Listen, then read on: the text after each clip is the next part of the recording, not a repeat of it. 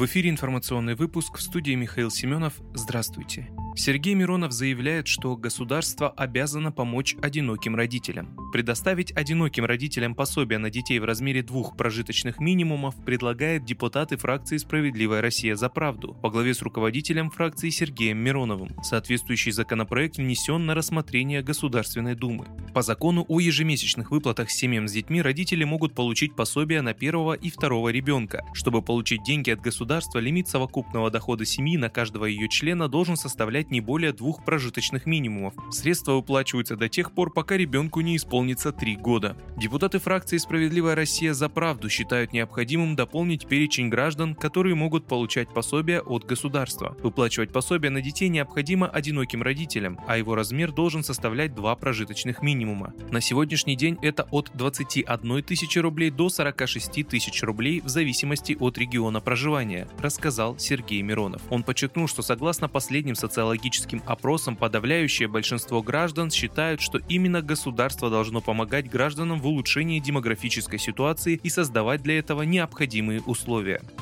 Лавров назвал медленным продвижение переговоров России и Украины. Переговоры России и Украины продвигаются медленно, заявил в пятницу 22 апреля глава Министерства иностранных дел России Сергей Лавров. Поделились оценками хода, а вернее медленного продвижения российско-украинских переговоров, сказал Лавров по итогам переговоров с главой МИД Казахстана Мухтаром Тлеуберди. Вместе с тем он отметил, что заявления представителей Киева наводят на мысль о том, что им не нужны переговоры с Москвой. Мне очень странно каждый день слышать заявления украинских представителей, включая президента и его советников, которые наводят на мысль о том, что им эти переговоры совсем не нужны, что они смирились со своей судьбой, сказал Лавров.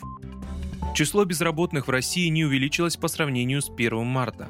Численность безработных в России не выросла в сравнении с 1 марта, но число россиян в простое растет, заявила вице-премьер России Татьяна Голикова. Она провела заседание межведомственной рабочей группы по восстановлению рынка труда. На нем обсуждалась ситуация на рынке труда и его поддержка, а также ситуация в сфере производства электрического и электронного оборудования. По результатам оперативного мониторинга численность зарегистрированных безработных не превышает показатели начала марта. Если на 1 марта текущего года она составила 682 тысячи человек, то на 19 апреля 678 тысяч человек. Но мы продолжаем фиксировать негативные тенденции, сказала вице-премьер, слова которой привели в секретариате. Министр труда и социальной защиты Антон Котяков на совещании сообщил, что уже более 7 тысяч работодателей включены в базу органов занятости для организации взаимодействия. В 65 регионах за организациями закреплены кураторы. Также для работодателей разработано 650 индивидуальных планов, которые включают как федеральные федеральные, так и региональные меры поддержки.